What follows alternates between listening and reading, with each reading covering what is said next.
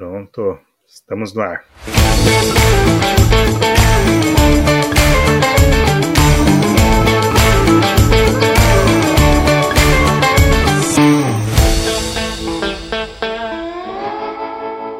Fala pessoal, vamos aqui para mais um episódio do Sem Servidor, seu podcast sobre serverless em português. E estamos aqui mais uma vez para fazer um, um, novo episódio né, desse podcast. É, dessa vez bem um episódio bem especial aí, que é uma conversa para ver como que a Natura está usando o serverless é, no seu dia a dia. E para fazer o episódio comigo hoje, eu estou aqui com o Victor Ocepian, que é Tribe Tech Lead na Natura. Como é que vai, Victor? Tudo bem? Tudo ótimo, Evandro. Muito obrigado pelo convite. Feliz por estar aqui e poder compartilhar nossas experiências. Aproveito também para parabenizar pela iniciativa. A gente sabe que dentro da população brasileira aí um percentual bem pequeno que fala a língua inglesa, que entende a língua inglesa, então poder compartilhar nossas experiências aqui em português é, é muito legal. Parabéns pela iniciativa.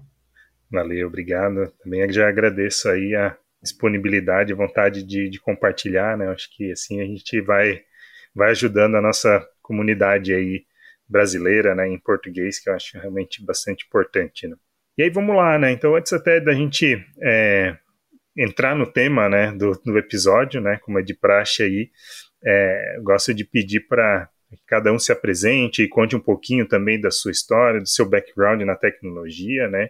E em especial, né, é, como que entrou nesse mundo de, de serverless. Bom, hoje eu estou como Tribe Tech Lead na Natura. Eu sou responsável pela engenharia de meios de pagamento, atuando ali, né? Como fintech, já acumulei algumas responsabilidades ali, né? Como até segurança, infraestrutura e tudo mais. Nesse momento estou muito mais focado em arquitetura e engenharia, e qualidade. Tenho 18 anos de experiência em desenvolvimento de soluções para o segmento financeiro. Já fiz alguns grandes projetos aí nas maiores instituições financeiras. Do meu background ali comecei codando mesmo, né, desenvolvendo, muito tempo fazendo isso. Tive uma passagem por arquitetura, tenho bastante tempo já em, liderança técnica, trabalhando nas maiores instituições financeiras do país. Estou há, há dois anos ali na, na Natura do mundo serverless, o meu primeiro contato foi acadêmico, eu estava fazendo uma MBA e, e, aí eu tive a oportunidade de, de fazer algumas, algumas brincadeiras ali no mundo acadêmico, codando mesmo e tal, fazendo algumas arquiteturas ali todas serverless.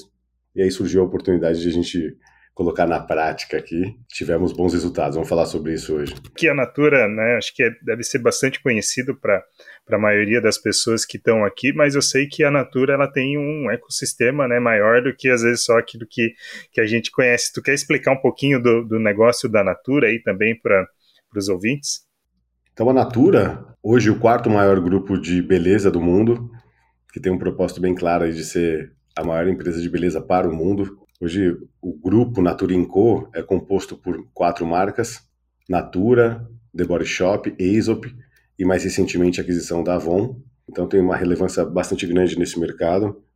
A gente está presente em quase todos os países aí, de maneira global mesmo, ainda mais com a, com a aquisição da Avon, a gente ganhou grande representatividade, principalmente ali na América do Norte. Tem uma força muito grande, né? E falando mais especificamente do que a gente vai, vai tratar hoje, foi um dos fundadores aqui dessa iniciativa, que é a iniciativa financeira, quando a gente fala de Natura Pay, que é um pouco do que a gente vai falar hoje, nosso gateway de pagamentos, surge a partir de uma oportunidade incrível ali de ser mais uma força para impulsionar os negócios das nossas consultoras e representantes a ter uma melhor gestão do seu negócio, uma maior lucratividade a partir de melhores taxas. É, e tem um propósito muito claro ali, né, que busca a inclusão financeira com ferramentas de apoio à gestão do negócio, como eu comentei, na sua atividade de consultoria e, além disso, também é, oferecendo crédito consciente. Ali a gente via também, do ponto de vista financeiro, as necessidades das próprias marcas do grupo, que é, é um pouco do que a gente vai falar hoje. Um do, do, dos cases aqui que tem ali dentro, são vários cases, mas esse mais especificamente, quando a gente fala de serverless, do gateway de pagamentos, é, a gente precisava entregar tecnologia para habilitar os ativos digitais das marcas Naturicô a processar pagamentos em larga escala e com os mais variados, variados, variados métodos ali, independente da marca, da região ou da moeda que estivesse transacionando. Então, é, esse braço financeiro da Natura surge a partir dessa, né, dessa possibilidade de ser mais uma força para impulsionar de fato a atividade de consultoria, que é o maior negócio da Natura, né, a venda direta. Legal, maravilha. É, isso, isso, é legal trazer, né? Porque muitas vezes a gente, né, como público, a gente não tem essa, essa dimensão, né, da capilaridade que, que tem, né, e, e esses desafios novos que tem de, de, do business mesmo, né? Então isso é massa, né? E aí, né, a gente já começa aqui a conectar, inclusive, com o tema central aí do que a gente vai falar, né, da utilização de serverless na Natura. Tu já deu já um pouco de spoiler aí que a gente vai falar do, do Natura Pay, né? E, e acho isso muito legal, né? Porque daí a gente já ajuda aqui a conectar, né, quem já está aí na, no dia a dia, o que é utilizar serverless. Acho que já já começa a, a, a entender, né, e ver onde que que faz sentido também para o seu dia a dia, né? E, e, eu vi, né, até a gente, né, se falou, né, depois que, que eu li um artigo é, da AWS, né, falando sobre o case de vocês, envolvendo o processo de banking, né, e, e aí que a gente começou a se falar aí para fazer esse episódio, né. E aí esse processo de banking eu acredito que é justamente esse da, da Natura Pay, né. Tu quer falar um pouquinho, né, eu acredito que tu já até falou um pouquinho aí já é, do, do, do, que estava por trás, mas qual que era o, o, problema central assim que vocês queriam resolver e acabaram indo para essa arquitetura que, que, foi definida em serverless? De fato, o que a gente precisava ali era gerar o desacoplamento entre os canais que a gente tem hoje, é, os diversos canais, tanto B2C quanto B2B, é, e também o B2B2C, processar meios de pagamento, né? processar pagamentos ali em larga escala. E aí, que a gente está falando aqui, que a gente, como é que a gente abstraiu toda essa comunicação entre os parceiros é, que a gente tem, as terceiras partes ali, e esses canais digitais que eu comentei, foi essa solução que a gente criou. Então, uma camada de abstração aqui, o problema que a gente tinha de fato era tirar essa arquitetura macarrônica, né, ponta a ponta, e criar uma, uma camada de abstração onde a gente pudesse desacoplar os canais desses parceiros e que a gente pudesse promover o, o reuso dessas aplicações pensando já na, na solução, né, a gente já, já sabe, né, que, que no fim foi adotado né, uma, uma solução serverless. Depois até vou colocar também no link aqui da, desse episódio para quem quiser ver é, esse artigo é, que, que eu comentei no AWS, né, que ele daí tem até o desenho da arquitetura lá, né, tem, tem umas informações bacanas, vou deixar aqui depois no, na descrição. É, eu queria entender assim como é que foi esse estudo, né, para chegar na definição, né, de, de uma da utilização do serverless, né? Vocês chegaram a comparar com outros modelos arquiteturais ou modelos computacionais? Como é que foi um pouco essa esse racional de vocês para, vamos fazer isso utilizando o serverless, né? Cara, foi uma jornada bem interessante. Então, teve uma oportunidade única aqui, né? Um greenfield onde a gente podia de fato escolher os nossos caminhos e ir pelo, por onde a gente mais acreditava. Tinha um viés muito fit, né? Enquanto fintech, a gente queria ser muito pequeno, né? Queria começar muito pequeno, muito horizontal e focando de fato em entregas de valor. Entregava valor de fato para o negócio. E por que o caminho de serverless, né? Porque quando a gente fala de serverless, a gente tira uma série de a gente delega, na verdade, né, que tira, né, a gente delega uma série de responsabilidades que estariam na nossa mão do ponto de vista principalmente de infraestrutura para que seja gerenciado pela, pela própria pelo próprio servidor, pelo próprio servidor não, perdão, pelo próprio provedor de serviços ali, né, no caso a AWS. Aqui a gente colocou e até criou aqui nós e a turma de arquitetura é, o princípio serverless first, né, porque a gente entende que por esse caminho, a gente consegue focar, nós e desenvolvedores, né, nós enquanto liderança técnica e desenvolvedores, até a própria infraestrutura, entregar valor de negócio. A gente até comparou é, com outros modelos, mas de cara ali, né, nas nossas decisões de arquitetura, a gente foi para esse viés serverless muito por conta desse motivo. E foi né, experimentando, é, colocando em prática, entendendo né, com os aprendizados ali ao longo do caminho, que aquele era de fato a escolha correta para a gente. Então, hoje, aí, quase um ano depois, rodando a pleno vapor, a gente vê que foi uma escolha bem acertada. E por enquanto, principalmente no nosso gateway de pagamentos, nessa frente de, de pagamentos aqui de payments, né, a gente não precisou utilizar outro modelo computacional. A gente está conseguiu resolver todos os problemas com serverless. Até para quem já me, me acompanha aí no, aqui nos episódios, já deve ter ouvido bastante, nas lives também, né? E até mesmo nas palestras, eu, eu defendo muito essa questão da, do serverless, né? Para acelerar essa, essa experimentação, essa entrega de valor, né? Então é legal ver quando realmente na prática, né, isso outras outras pessoas, outras empresas estão experimentando e tendo né, essa percepção, né, que eu acho que é, é, é bem isso, né, tu delegar, né, aquilo que tu pode delegar, né, para não ter a tua responsabilidade tu focar no, na tua entrega de valor ali, no teu, no teu business, né, isso é, é muito, muito legal mesmo. Legal, acho que tu já contou um pouco da, da curiosidade aí da, da escolha, né? Tu falou que, que tinha aí um caminho greenfield mesmo, né? Isso é legal, né? A gente já tem a liberdade, né, para para olhar para aquilo que a gente entende que, que é o melhor, né, para o negócio, enfim, tudo mais, né? Aí dentro da, da, da Natura, vocês entendo que nesse projeto, né, vocês têm essa, essa linha mais serverless first, né? Vocês usam também isso para outras aplicações aí também, né? Abrindo um pouquinho aqui é, esse conceito também do serverless ou foi mais focado para essa arquitetura em si? Sim, a gente tem outras frentes ali, principalmente quando a gente fala de cadastro, é, que já utilizavam, já haviam experimentado é, é essa arquitetura, esse modelo computacional ou de serverless. Então, sim, já tinham iniciativas e a gente já tinha alguma expertise dentro de casa. Os nossos times, falando muito de PEI, não, e a gente teve que né, amadurecer os conceitos ali, mas a gente contou com a ajuda da Natura, que sim, tem um monte de legado, óbvio, né? A gente tem uma série de, de modelos ali, mas que já tinha experiência, já tinha experimentado o serverless. Pegando o gancho é, nessa, nessa, tua, nessa tua resposta, né? Como é, que, como é que foi um pouco essa percepção né, da, da curva de, de aprendizado, né? Tu falou que o time PEI, né? Não se tinha tanto esse, esse conhecimento. Como é que foi essa curva?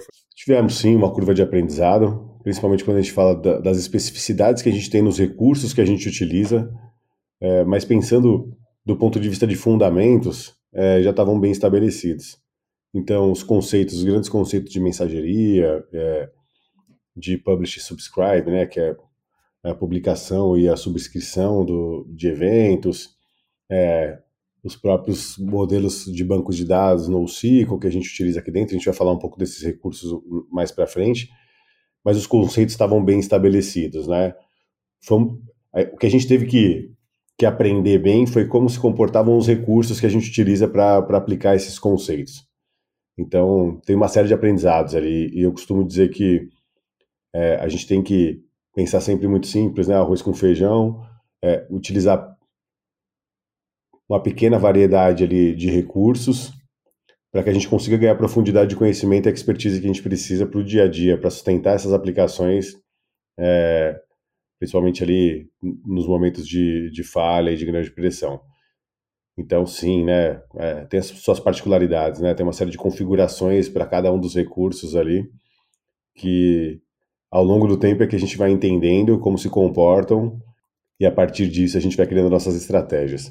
A galera aí que escuta o podcast gosta de ouvir também um pouco essa parte mais, mais técnica, né? Então, queria entender é, dessa arquitetura, né, de, de vocês, né? Se quiser daí focar mais realmente nessa essa parte que tu comentou do vento, né? Qual é a stack, né, de, de tecnologia ali que vocês utilizaram, né? E falando um pouquinho de, sei lá, de linguagem de programação, tu falou de banco de dados no SQL, serviços a AWS, que eu acredito que é a AWS ali até por conta, né, do é, do, do artigo ali que eu vi, né? Dá uma, uma explicada aí geral como é que é essa stack de tecnologia aí de você.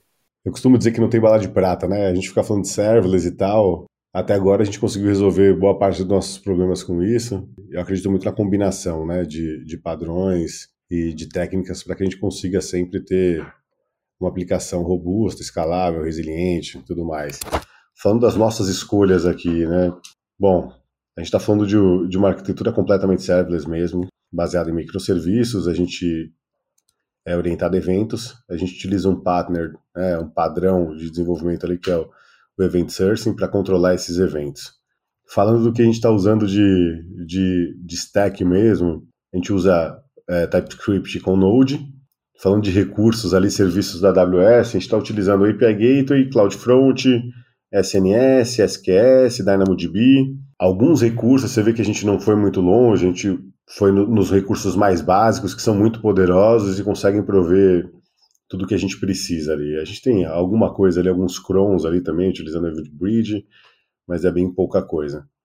Focamos sempre em tentar ser assíncrono, né, para conseguir garantir a resiliência. Então, eu falo um pouco das combinações ali, você vê que tem alguns padrões, né, que a gente utiliza para conseguir atingir esse, esse resultado. É, é uma arquitetura que você consegue olhar, né, e eu sempre falo isso, quando a gente para a gente chegar no técnico, a gente tem um caminho muito grande, né? A gente precisa entender problema, necessidade, né? Está bem os requisitos para a gente conseguir entender que o que, que a gente precisa para conseguir atingir aquele objetivo. E aqui a gente sempre tenta promover o, é um, é um outro princípio de arquitetura, né? O assíncrono first também ali, primeira primeira tentativa é fazer as coisas de forma assíncrona para garantir a resiliência, né? Não ficar dependendo da disponibilidade de parceiros e a gente conseguir de maneira automática restabelecer o serviço. Essa questão do, do assíncrono é um ponto realmente bem, bem legal, bem importante que eu eu vejo, né? Do ponto de vista de resiliência, né, e de, de, tempo de resposta também, né, isso é muito legal, né? Então acho que faz todo sentido. E aí pensando em serverless, o assíncrono também é legal porque ele te mitiga, né, a questão do cold start também, né? Então o cold start acaba não sendo um, um fator tão relevante, né, quando trabalha, né, com uma arquitetura é, async first, né, como tu falou, né, ele mais orientado a eventos e, e mais assíncrono, né, então isso é muito, muito bacana mesmo. Deixa eu te perguntar também, em termos de infraestrutura como código, né, como é que vocês fazem aí, o que, que vocês utilizam para subir toda essa stack aí de, de tecnologia? Ótima pergunta, a gente tem, esse é um dos nossos das nossas grandes fundações ali, né? Antes de pensar em aplicação, a gente pensou em infraestrutura, foi para utilizando partners também, né? Padrões de, de arquitetura de infraestrutura. Então hoje a gente tem uma, uma arquitetura de infraestrutura que é multi-account, é, a gente tem as contas separadas ali para suas determinadas funções, então desenvolvimento, é, homologação, produção, conta para testes end-to-end performance, conta para login, conta para segurança. Então a gente isola bem já todas essas questões de informações de log, auditoria e segurança. É, essa é a nossa fundação. E aí a gente, quando a gente fala de infraestrutura como código, tudo que a gente tem tá, tá em Terraform, automatiza tudo, tá? Então nossa pipeline, nosso path to production ali, né, nosso caminho para a produção, é, tem uma série de steps ali para garantir a qualidade, testes unitários, testes de mutação, teste de integração componente, teste de segurança, DAST, SAST, é, enfim, é um caminho bem longo ali, mas a gente está utilizando, né, como disse, Terraform como, é, como código, e a gente tem algumas outras ferramentas ali para chegar à produção, para entregar esse código na produção, né, junto com outras ferramentas para fazer controle de qualidade, os quality gates ali, cold smells, vulnerabilidades.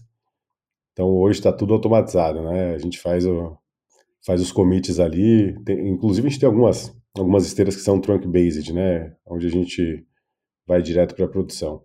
Isso nos auxilia bastante a, a ter os, controlar os padrões, né? A gente não ter nada fora de padrão, nada que é comitado ali fora de, dessa esteira de, de de desenvolvimento de, e de entrega à produção. Legal, e deu para ver que vocês levam muito a sério a questão da, da segurança, dos testes, né, da qualidade, né? Tu citou vários aí já, um na sequência do outro ali, né, de, de vários testes, né, da, da pipeline de vocês, e dá para ver que isso realmente deve ser um, um, algo muito importante, né, para vocês, tanto a qualidade quanto a segurança e os dois é, muito aliados, né? Ainda mais numa, numa solução assim que, que, é, que é muito crítica, né? De, de serviço financeiro. E beleza, então acho que daqui da Stack deu para deu ter uma, uma ideia legal assim do que vocês utilizam, né? Acho que tá bem, bem bacana. E aí, deixa eu te perguntar, tu até falou alguma coisa de, é, de sistema legado que vocês também têm.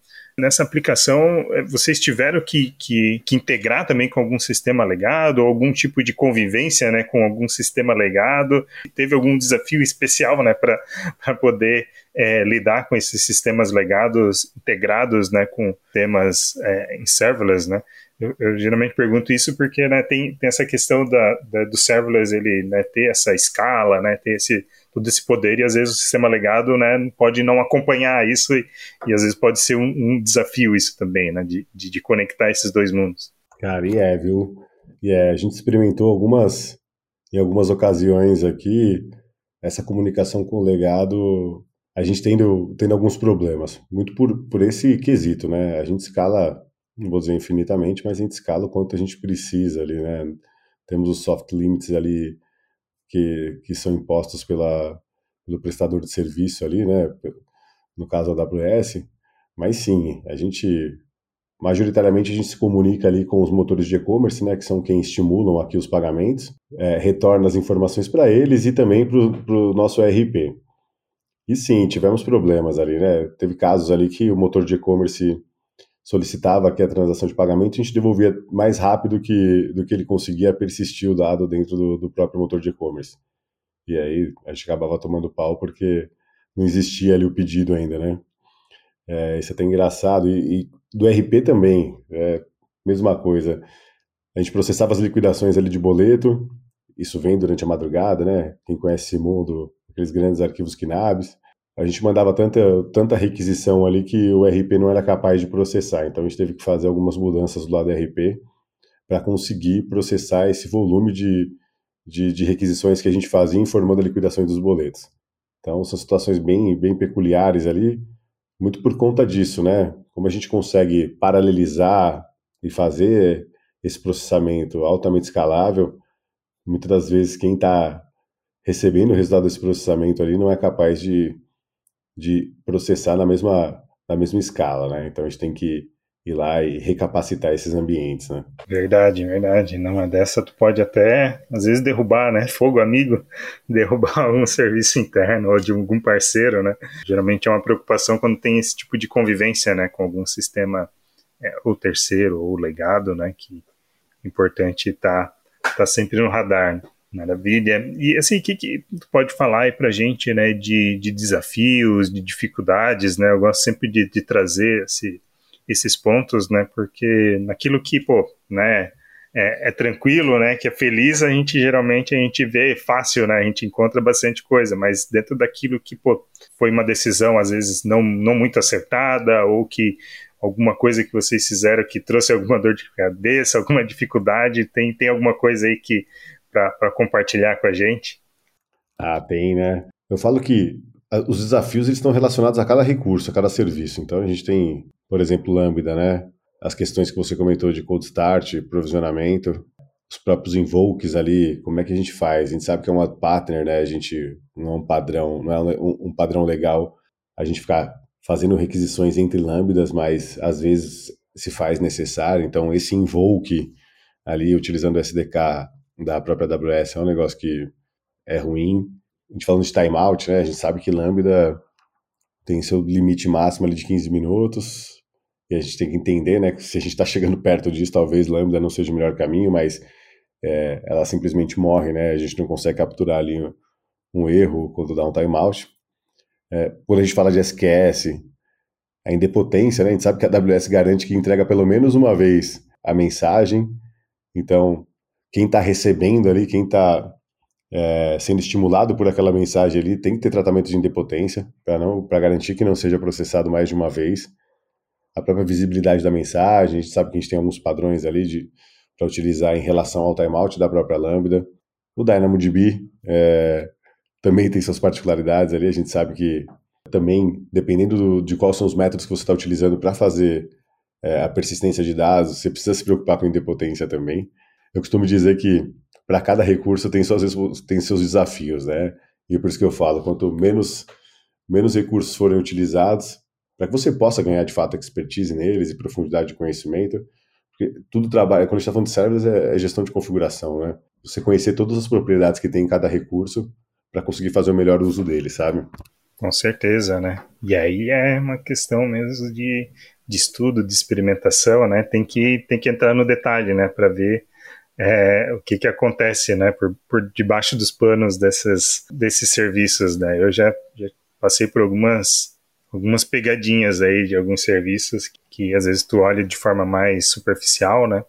E aí depois de montado que tu, tu acaba pegando, né, alguns, alguns detalhes aí, né? Tu falou do DynamoDB, já tive alguma coisa com isso, com a parte de triggers dele ali, né, do, dos events, do, do stream, né? Então tem que realmente se aprofundar. E acho legal essa, isso que tu, tu já falou até mais de uma vez, né, de, de simplificar, né? Trabalhar com menos recursos possíveis para poder é, ter mais profundidade, isso eu achei muito legal. Eu acho que, que, faz, faz todo sentido, né? E se a gente for ver de, de uma forma geral, né, a gente consegue com os recursos mais padrões, digamos assim, da, né, falando aqui especificamente de AWS, né, que é o foco que a gente está falando, né, questão Lambda, DynamoDB, API Gateway, S3, né, geralmente com, com esses serviços a gente consegue resolver é, boa parte dos problemas, né? E como tu falou, dá para aí se aprofundar mais, né? Entrar mais no detalhe e, e, e, conseguir daí ter mais propriedade. Achei muito legal isso aí, que realmente é uma, uma dica bem legal, né? Ao invés de querer já começar a utilizar todos os serviços da AWS, né, que não são poucos, né, é, focar realmente na, né, em poucos, exercitar bem, ganhar mais profundidade. Essa foi uma, uma baita dica aí. Pois é, só complementando, Evandro, a gente sabe que a AWS está ali para prover recursos, né? Como qualquer uma dessa da, dos prestadores de serviços de nuvem, né? Mas quando a gente olha para esses recursos que a gente comentou, que você comentou, né? SQS, Lambda, SNS, S3, é, API Gateway, a gente de fato consegue resolver boa parte dos problemas. Eu diria que mais de 90% dos problemas. E a gente vê que as próprias soluções mais rebuscadas da AWS, elas utilizam de fato esses componentes que são primários, né? Os que resolvem ali de fato os problemas e o que eles fazem é criar interfaces, né? E utilizando, né, de fato esses, é, esses recursos. É verdade. E pô, tu falou do, do, do problema de, de potência, né? Usando SQS, SNS ali, né? Já, nossa, já passei já por algumas dessa daí. É uma dor de cabeça mesmo. Tem que, tem que preparar a aplicação para para não sofrer com isso aí. Já, já sofri na pele com esse problema. Legal. E aí, em termos de, de resultado, assim, né? Vocês montaram toda essa, essa arquitetura aí, desenvolveram em serverless, né? Tiveram esses desafios, mas, mas no final das contas, assim, o, o, saldo foi positivo, assim, o, aquilo que era esperado, né, da, dessa arquitetura, dessa aplicação, o serverless conseguiu atender, né? E, sei lá, em termos de throughput, tempo de resposta, essas coisas estão funcionando legal? Teve alguma coisa que teve que pivotar aí também no meio do caminho?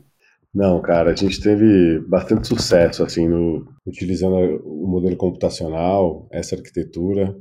A gente tem números bem, bem expressivos, óbvio que a gente está Estamos na. Vou falar que a gente está na nossa pré-adolescência, vai, que a gente viveu tipo o ano de cachorro, sabe? Cada ano em sete anos em um ano. Então, muito por conta do seu modelo de startup, fintech, né? A gente foi incubado ainda na Natura, mas vivia numa bolha apartada. A gente conseguiu atingir os objetivos, assim, né? Hoje eu tenho aqui, vou falar um pouco de boleto, por exemplo, que é um dos nossos meios de pagamento. A gente tem uma média de 4 milhões de requisições por mês a gente tem um tempo médio de, de resposta de 800 milissegundos, uma disponibilidade de 100%, né? Porque também a gente combinou aqueles conceitos que a gente estava conversando, né? Tentar ser assíncrono para garantir a resiliência. Do ponto de vista de escalabilidade aqui, a gente não precisa se preocupar muito com provisionamento nesse caso aqui, porque por mais que tenha um leve cold start ali, é, mas como o volume é muito grande, as lâmbidas permanecem aquecidas ali, a gente consegue dar um, dá um tempo médio de resposta alto ali, né? Um throughput, um throughput excelente. É, do ponto de vista de cartão, né, que é um outro meio de pagamento que está pleno vapor aqui, a gente tem uma, uma média ali mensal de quase um milhão de requisições é, e a gente tem 580 milissegundos de, de tempo de resposta, também prezando pelo assíncrono, né? Então você vê que a gente tem já um, um número relativamente grande de, de requisições tem eventos específicos que, como a Natura Friday está chegando agora, que a gente se preocupa, faz os testes de carga, né? Teste de performance, entende como é que a gente está reagindo a determinado número ali de, de requisições e já indica é, provisionamento, né? Para a gente não, não ter que sofrer ali com o cold start e, nenhuma hipótese. Por exemplo, no, no caso das lambdas ali. Mas sim, a gente tem sido muito feliz, tá? As respostas são muito boas mesmo a gente entende que tem um tempo ali de, de aquecer a, a, a própria AWS, eles entenderem um pouco dos nossos dos nossos volumes ali, né? A própria inteligência artificial da AWS vai respondendo isso ao longo do tempo de maneira mais assertiva. A gente tem sido bem feliz mesmo, bem feliz do ponto de vista de performance, tá? Massa. Coisa que tu falou que, que foi muito legal também aí, né? Que né, que pô, atingiram os resultados é, que, que, esperavam, estão indo super bem, mas porque vocês combinaram né, conceitos que, que, que, levaram isso também, né? Tu falou da questão do assíncrono, né? Trabalhar aí orientado a eventos e tal, né? Eu acho que esse é um ponto muito legal realmente para trazer aqui, porque que só serviço serverless não vai garantir, né, é, total escalabilidade ou a melhor performance, né? A arquitetura ainda da tua aplicação vai dizer muito, né, de como que ela que ela vai performar. Então não é porque está usando Lambda e, e SQS, SNS e, e API Gateway que você vai conseguir DynamoDB, né? Que você vai conseguir é, a escala que tu precisa para o teu negócio, né? Tu vai ter que realmente entender e equilibrar, né? Também com, o desenho da arquitetura, né? Para conseguir esses, esses resultados, né? Só, só o serviço, só a infra não, não garante isso, né? E nem a resiliência da tua aplicação. Né? Pois é. Tem até um caso engraçado aqui que a gente viveu. Eu falei um pouco da liquidação né, de boletos e também do, do, do da limitação que a gente tem dos 15 minutos de timeout para Lambda. É, quando a gente fez a primeira versão da, desse, dessa interface com o banco que recepcionava esse arquivo, estava com o mindset errado, né? E a gente quis processar o arquivo tudo de uma vez ali. O que aconteceu? Batemos o timeout da Lambda, né? E não dá erro nenhum, enfim.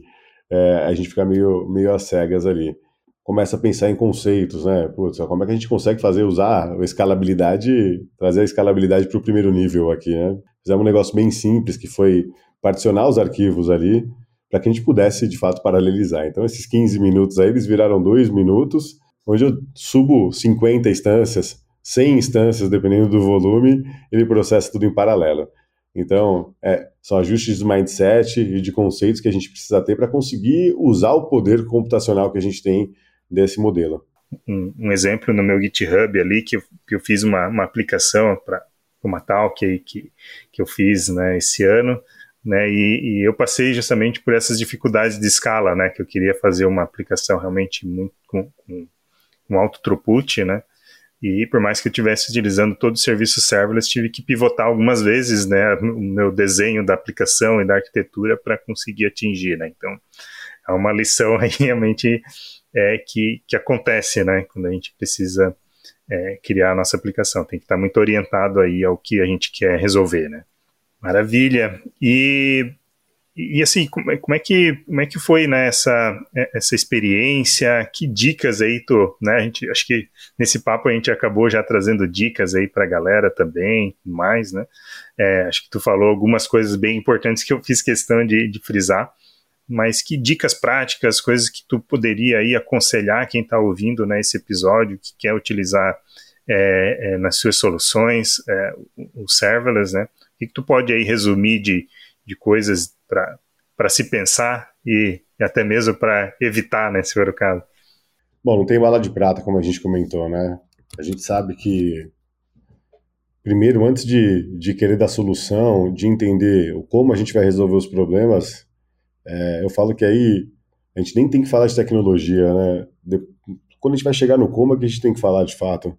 Então, principalmente, entender muito bem o problema qual é a necessidade do negócio, né? O que, que a gente está querendo resolver de fato antes de pensar se é serverless ou não.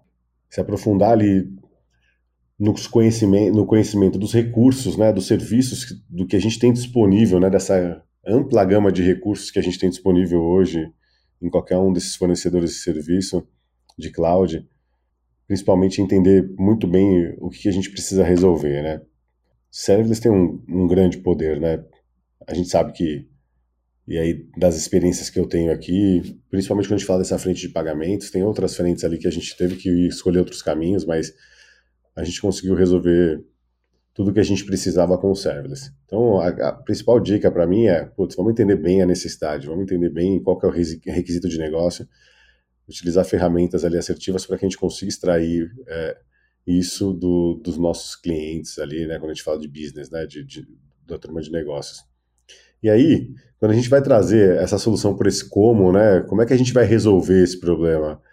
Bom, vamos colocar tecnologia na parada, mas quais são os recursos que a gente vai utilizar, né? Como é que a gente vai desenhar essa arquitetura? E aí sim a gente começa a pensar se é serverless ou não e se consegue resolver aquele problema que a gente quer. A principal dica aqui é vamos conhecer bem os recursos ali, os serviços que a gente quer utilizar. Vamos, vamos trabalhar simples, né? Sempre. Eu sempre falo do feijão com arroz bem feito, é, é uma máxima para mim. Começa pequeno, é, tira a complexidade, pega os recursos ali que você mais conhece, se não conhece, se aprofunde, vai conhecer todas as configurações dele, como é que ele se comporta mesmo, não só com em grande volume, em grande escala, né, mas entender de fato as propriedades dele. A gente fica pensando só na performance, às vezes, e a gente precisa entender outros aspectos, às vezes. Tem uma série de armadilhas aí no meio do caminho, a gente tem que tomar um tem que tomar bastante cuidado em sempre escolher os recursos ali é, de maneira bem simples mesmo e o que a gente mais conhece. E sempre antes de se aventurar, fazer provas de conceito, porque é bem rápido, né? Essa é a é, é, são os, um dos grandes benefícios do serverless aqui. A gente consegue provisionar uma arquitetura, uma infraestrutura ali em, em coisa de minutos ali, né? Com as decisões bem estabelecidas antes, a gente consegue fazer isso rápido. E aí brincar, né? Experimentar e ver se vale a pena de fato, se traz o resultado esperado.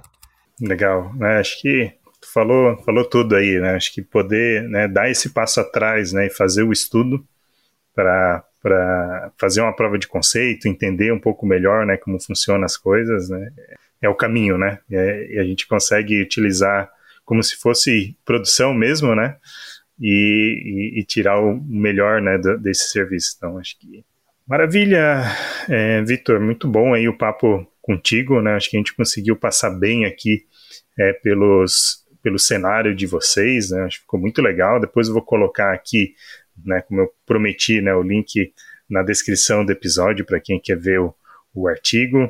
Né, já queria agradecer aí também é, você, a Natura, e também né, por, por apoiar, né, é, compartilhar é, esse case de vocês aqui com a comunidade. Né, acho que é importante para a gente fortalecer é, nossa comunidade aqui brasileira em português, como tu falou lá no começo. Então, é, quero agradecer bastante aí, dizer que foi um, foi um prazer é, falar contigo. Evandro, eu que agradeço o convite. Novamente, parabéns pela iniciativa. Conte sempre com a gente. Muito bom. Então tá, então assim a gente encerra aqui mais um episódio do Sem Servidor, seu podcast sobre serverless em português. Até a próxima, pessoal. Se você tem alguma sugestão de tema ou querer compartilhar um assunto ou até mesmo indicar alguém, procure Sem Servidor nas redes sociais e mande sua ideia. Se você tem uma empresa e quer ter sua marca atrelada ao Sem Servidor e ajudar a continuarmos esse trabalho, mande um e-mail para evandro.semservidor.com.br e vamos conversar.